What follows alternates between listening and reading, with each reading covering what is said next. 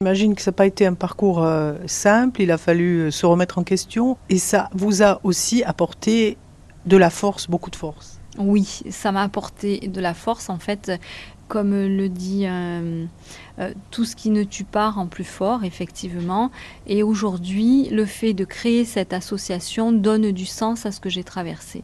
Vous travaillez tout ensemble. Belle et battante, on pense aussi à la Maridou, on pense à INSEM, on pense à votre association et tant d'autres finalement qui ont réussi à se fédérer, à se retrouver pour euh, tout simplement dire que voilà, le, combat, on, le, fait tout ensemble, ou tous ensemble. Voilà, c'est ça. En fait, chacun va apporter euh, à la mesure euh, qu'il le peut son, sa petite pierre, voilà, du soutien et, plein d'autres choses.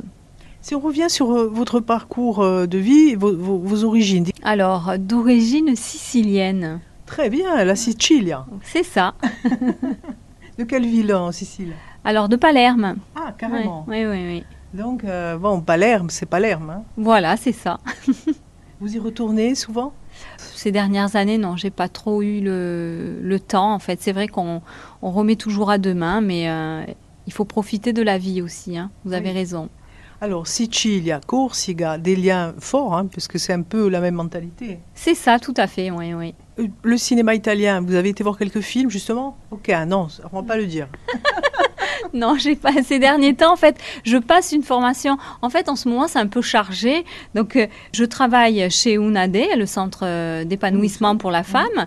Euh, je passe également une formation, donc une formation de, de, sport, pour pouvoir donner justement des cours de gym douce dans l'association Animavort à ces femmes qui traversent cette épreuve pendant et après la maladie. Voilà.